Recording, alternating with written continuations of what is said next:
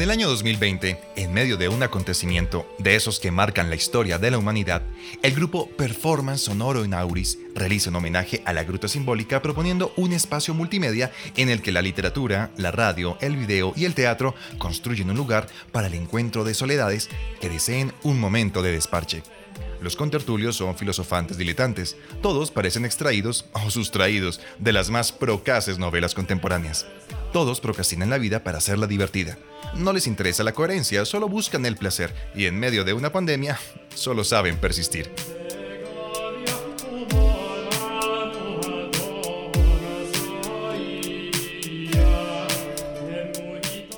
A la hora designada, los contertulios llegan a su encuentro semanal. Hace ocho días terminaron la historia con la que nació Radio Video Performance Inauris. Ahora el encuentro es presencial y vienen dispuestos a iniciar una nueva historia. Todos han llegado preparados y con la alegría de volverse a ver en vivo y en directo. Después de los saludos y de ponerse al día, Chepe les comenta el nuevo proyecto.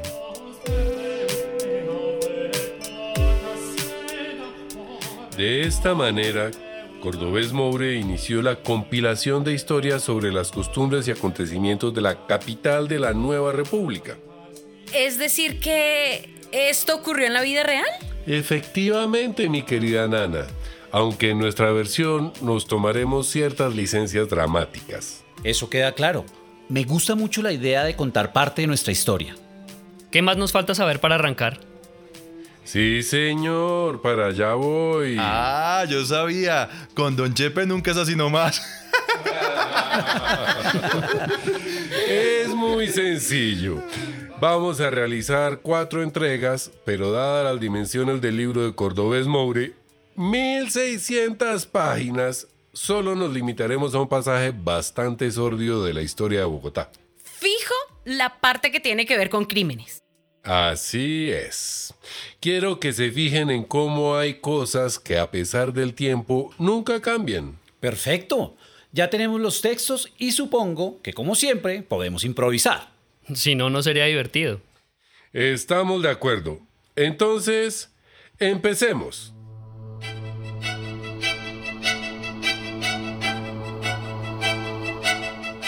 Muy buenas y bienvenidos a Radio Gruta Simbólica Online, la radio de los que todavía no se cansan de pensar.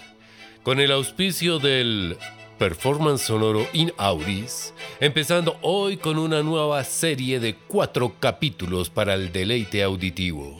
De modo que prepárense, usen sus audífonos, acomódense donde les plazca y bienvenidos a la compañía Rusi, Crimen y Co.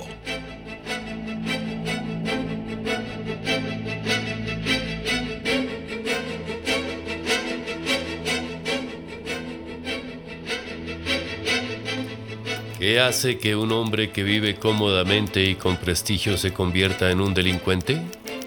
¿Cuál es la raíz del mal? ¿Acaso la ambición desborda cualquier principio?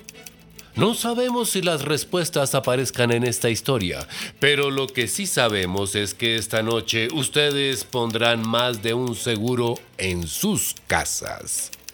Durante los años de 1850 y 1851, la ciudad de Santa Fe se vio azotada por una ola de robos y asesinatos cometidos en circunstancias poco comunes para los habitantes de la joven capital. Santa Fe era casi un pueblo en donde prácticamente todo el mundo se conocía y era difícil desconfiar de los vecinos. El primer robo del que se tuvo noticia fue el acometido en el convento de San Agustín.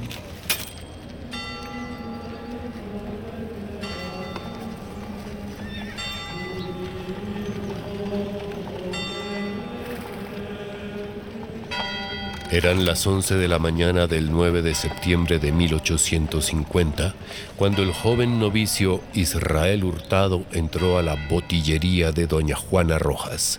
Allí se encontró con un par de viejos conocidos. Buenas, buenas, doña Juana. Israelito, buenos días, ¿cómo está su merced? Muy bien, gracias a Dios. Buenas los señores. Eran Francisco Zapata Porras y Joaquín Cuervo. Buenas, hermano Israel. No me diga que viene por las almohábanas del padre José María. ¿Qué come que adivina Francisco? ¿Será porque estuvo tres años de novicio? Pues así fue. Y otra hora era yo el que venía por las almohábanas. Y pues ahora me toca a mí y como todos saben, las tengo que llevar bien calenticas, de modo que con permiso, el deber me llama. Preste el canasto y se las empaco rapidito. Mientras la señora, cuya botillería quedaba al frente del costado norte de la catedral, entró al fondo de la casa, de donde provenía un delicioso aroma a chocolate recién hervido, Joaquín y Francisco se codearon para continuar la conversación con el novicio. Oiga Israel, le tenemos un negocio. Yo que voy a andar haciendo negocios, ¿con qué plata? Se lo dije, compadre. Los novicios no hacen negocios. Ay, pero es que este está muy bueno. Mire, le cambio este reloj de pura plata por cualquier otra cosa que su merced tenga. Mm, Yo no tengo nada que ofrecer a cambio. Ni aun si quisiera, y una cosa tan fina no me corresponde. Los hombres apuraron el pan de yuca con almíbar que se estaban comiendo y se acercaron a tentar al joven. Pero en ese momento... Mire, Israelito. Aquí están las almohábanas y van con ñapa para su merced. Gracias, su merced. Que Dios la bendiga y buen día para todos. Salió el novicio, cruzó la calle y entró al convento. Pero Joaquín y Francisco no quedaron satisfechos. Oiga, doña Juana, ¿nos trae dos de esas almohábanas que huelen tan bueno? Cosa tan tremenda para comer sus mercedes, ¿no? Ya se las traigo. Nos tocó volver esta tarde. A ver si lo convencemos. Esta tarde. Algo le podremos sacar. Y si él no... Alguno con seguridad. Hablemos con Ignacio. Él sabrá qué le pedimos. En efecto, en la tarde del mismo día se presentaron en la celda del novicio, discutieron el trato del reloj y se lo ofrecieron a cambio de una silla de montar húngara que poseía el religioso como recuerdo de su padre fallecido durante la patria boba. Ese galápago no lo cambio por nada en el mundo. Y menos por un reloj que no voy a utilizar. Entonces cuéntenos, Israelito. ¿Dónde están los 12 mil patacones que trajo en baúles el padre Silva? ¿Cuáles baúles? ¿De qué hablan? No, nosotros sabemos que usted sabe. Todos sabemos que desde que llegó los tiene guardados. No tengo idea de qué hablan. El padre Silva solo está en el convento durante el día. Si quieren se los llamo. No, no es necesario. Dejemos así. Si usted lo dice, le creemos. Más bien camine, Pacho, que ya se nos hizo tarde. Para hablar con Ignacio a ver si nos compra este chéchere. Hasta luego, Israelito. Y aunque sorprendido el novicio no le prestó mucha más atención al incidente.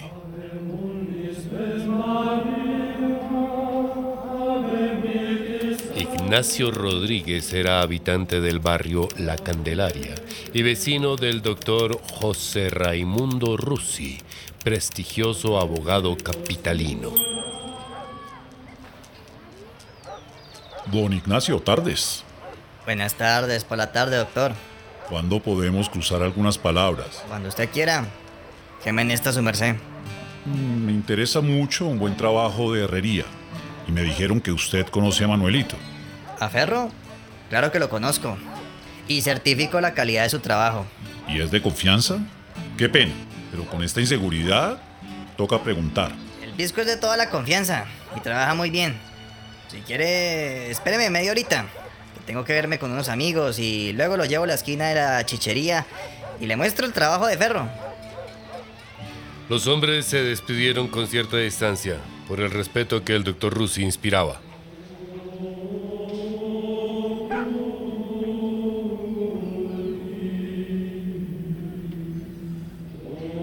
Días después, a eso de las 11 de la mañana, Zapata y Cuervo regresaron al convento con la excusa de visitar a otros novicios. El costado occidental del edificio constaba de tres cuerpos. La planta baja, convertida en inmundas tiendas de habitación, el entresuelo, que formaba un gran salón destinado a los actos literarios que, sobre filosofía, tenían lugar en determinadas épocas, y el último piso, ocupado por religiosos en sus respectivas celdas. Mire, ahí viene el hermano Fernández. Preguntémosle. Ah, mejor busquemos al padre Rubio. De pronto él sí nos puede ayudar. ¿Y ese dónde andará? Si no sabe usted que vivió con ellos, subamos a ver. Esto está lleno de recovecos y está que se cae. Ah, eso sí. Donde esconderse es lo que hay. En ese momento entró Israel. Francisco, Joaquín, ¿qué hacen otra vez por aquí? Ya llevan cinco días seguidos viniendo. Hoy, buscándolo usted. ¿Dónde andaba? Joaquín, de verdad, entiéndame. No me interesa el reloj, no puedo. Cálmese, que no venimos por eso. Estamos buscando al padre Rubio. Pero ya que apareció su merced, de pronto nos puede ayudar. Estamos necesitando un... Ignacio Rodríguez, el vecino del doctor Rusi, era el instigador de las idas y venidas de Joaquín y Francisco. Seguía el ejemplo de los grandes capitanes. Enviaba a sus tenientes a reconocer e inspeccionar el campo sobre el cual pensaba maniobrar. Esa misma tarde. ¿Se sabe algo del baúl? Nada. Pero seguro lo tiene el curita en su celda. Entonces mañana vamos para adentro. ¿Cómo vamos a hacer? Ya los molineros están cuadrados desde temprano. Lo mismo que los primos Jiménez, los Bustamante, Eulogio, Mejía y el Cartujo. En total vamos 20. ¿Vamos a entrar todos al tiempo?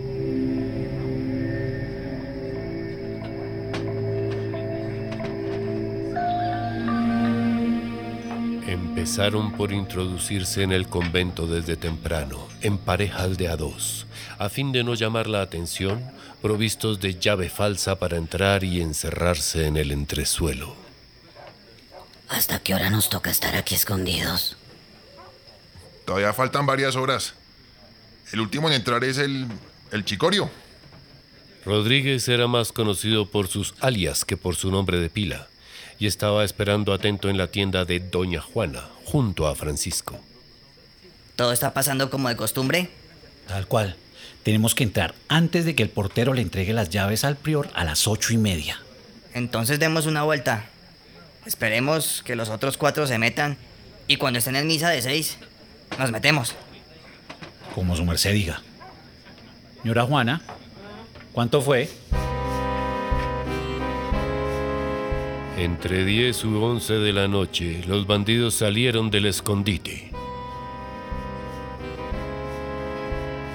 ¿Todos listos? Perfecto. Ustedes al corredor de abajo. Cuiden que no salga ningún novicio y si sale lo amarran y amordazan. Ustedes dos a la entrada principal. Ustedes a la puerta del solar. Cartujo y Caremogoy al segundo piso. ¿Nosotros? Se dirigieron seis a la celda del prior, que era la pieza contigua a la iglesia en la parte que da sobre el atrio, en el piso alto, que estaba dividida en tres compartimientos, en el orden siguiente, sala, cocina y alcoba. Tremenda sorpresa se llevaron esos seis cuando no encontraron al prior en su celda. ¡Mierda! Pues bajemos y que nos digan qué hacer.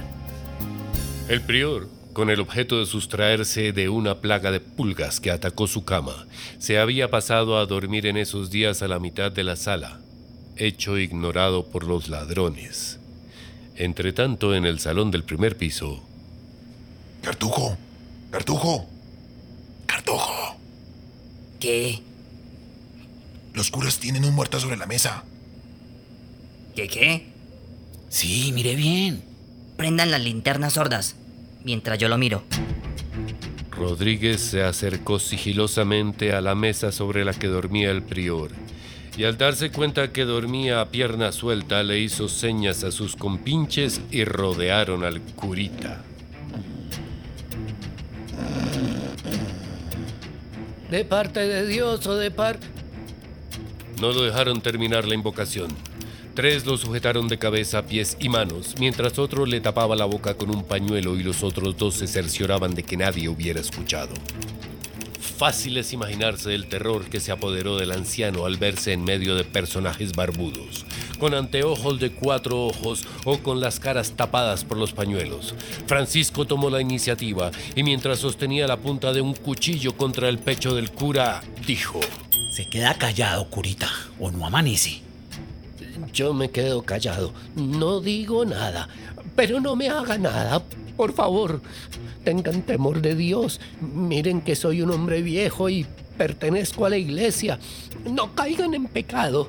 ¿Qué, qué, quieren? No tengo nada. Somos pobres. No le vayan a hacer nada a los muchachos. ¿O, es que se quieren ir para el infierno? Cálmese, padre. Si se calla no le hacemos nada. Mejor quítale ese cuchillo del pecho que se va a morir, pero del susto. Y se echó la bendición mientras veía cómo Rodríguez se acercaba lentamente. El capitán de los maleantes le quitó el cuchillo a su compinche. Se acercó lentamente al oído del prior y le dijo con ternura. Necesito que su merced haga una obra de caridad conmigo y me entregue las llaves de la puerta de la entrada. Es que tengo unos amigos que necesitan salir a llevarle unos regalitos a las mamitas. Si no lo hace, la punta del cuchillo se le va a enterrar a usted. Y ahí sí ni Dios ni el diablo lo van a ayudar. El prior le señaló la mesa sobre la que estaba la llave.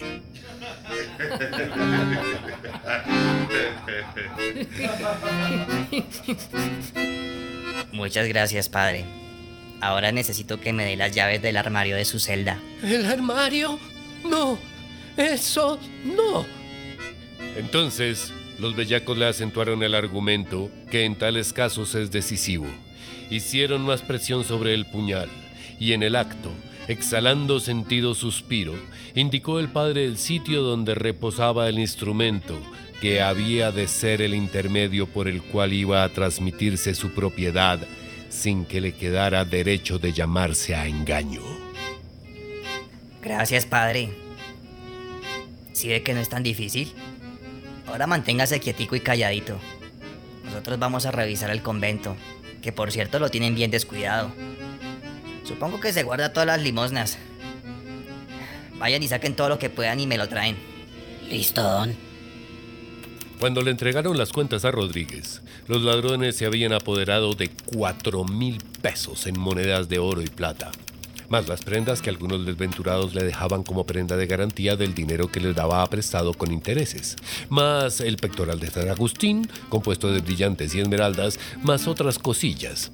Al terminar de hacer las cuentas, el bandido se acercó al cura mientras le decía...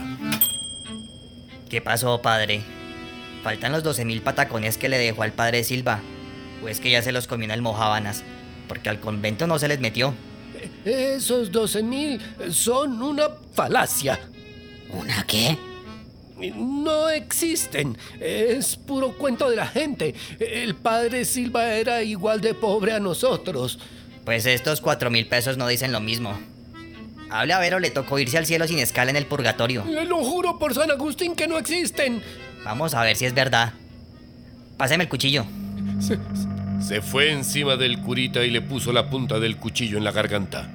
Como marrano. Facilito lo corto. Le juro que no tenemos nada más. El padre Salvarrieta decía la verdad, como debieron de comprenderlo sus expoliadores, puesto que desistieron de cobrar esa cantidad a pesar de que ya la tenían apuntada en sus libros. Bueno, curita, aquí hacen cerros topados. ¿Dónde tiene el vino de consagrar? Si no tiene la plata, por lo menos quítenos la sed. Debajo de la cama, en la alcoba de las pulgas, encontrarán lo que desean. En efecto, allí hallaron una damajuana con buen vino seco, que escanciaron en vasos y tazas del servicio del prior, dándole a gustar por mano extraña el trago del estribo, como ellos decían.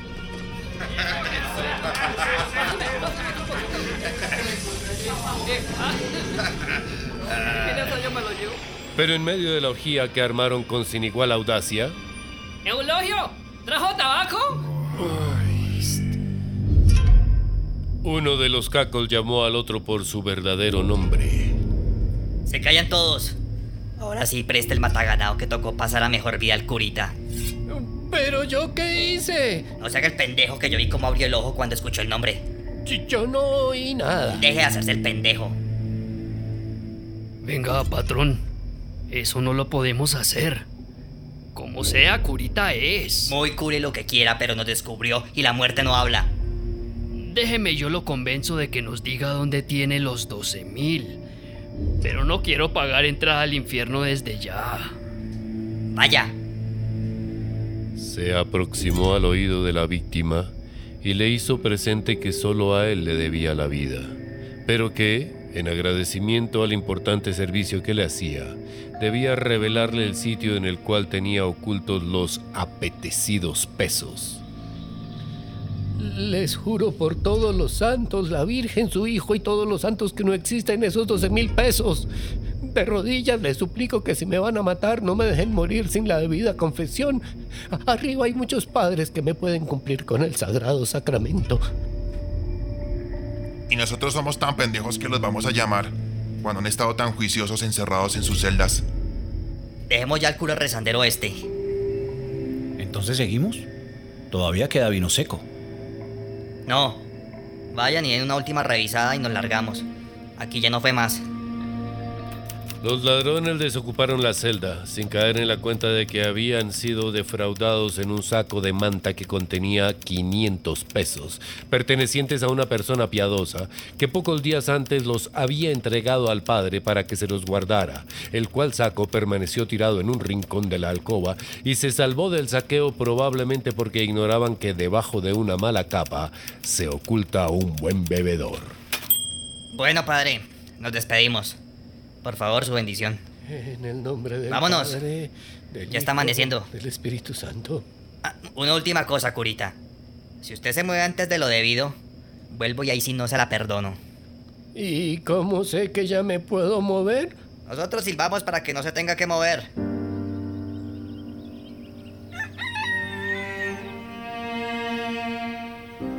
Nuestro padre Salvarrieta creyó prudente permanecer en la misma posición en que lo dejaron los bandidos hasta que la aurora dio señales de vida. Tal era el terror que lo dominaba. Al fin se atrevió a levantarse y encaminarse a la celda del religioso que estaba más cerca. Era el padre Vázquez.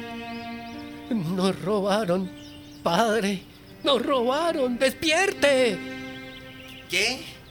Que nos robaron, padre. Me tuvieron amarrado toda la noche. Ladrones. Ladrones. Nos asesinan. ¡Socorro! No, pero ¿cómo así? No, yo, yo amanecí bien. Señor, dígame que. Esto es terrible. ¿Cómo nadie me fue a avisar? Terrible, Dios mío.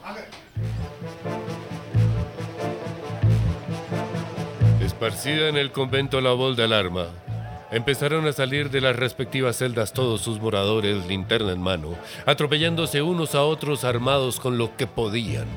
Buscaron y rebuscaron en todos los vericuetos, cajones y demás sitios y rincones capaces de ocultar cualquier objeto, a fin de que se cumpliera aquello de que, después del conejo ido, palos al nido. Entre tanto, los ladrones, Pues muy buen trabajo, señores.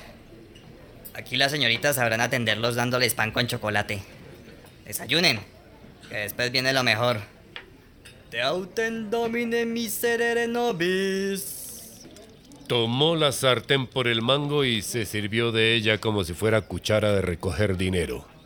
Dio una sartenada de monedas a cada socio.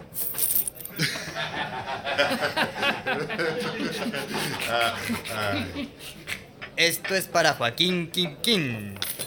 Gracias, señor. Y esto para nuestro novicio desertor. Mi Dios le pague. Y como el abate de lo que canta, llanta. Esto es para su merced, don Filipichingo.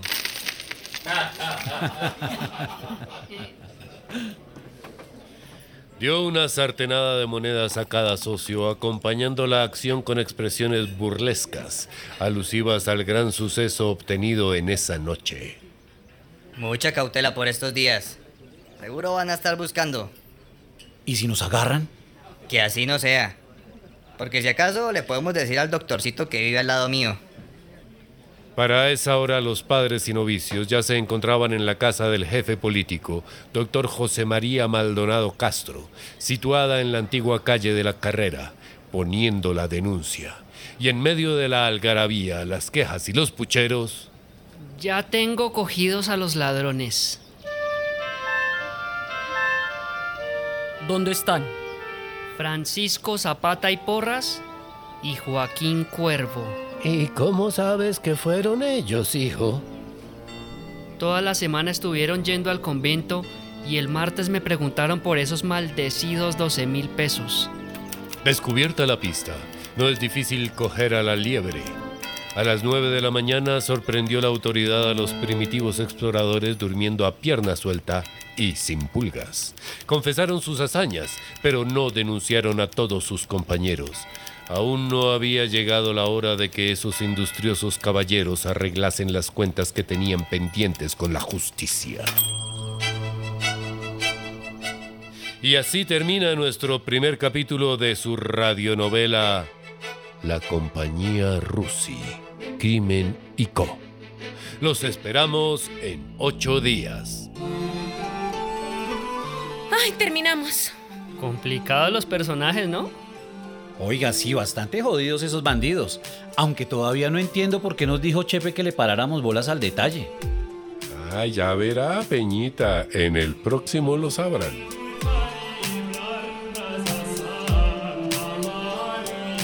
Y hasta aquí el encuentro de hoy, de estos procrastinadores con iniciativa. Recuerden, Radio Gruta Simbólica Online, la radio de la nueva era. Los esperamos la próxima.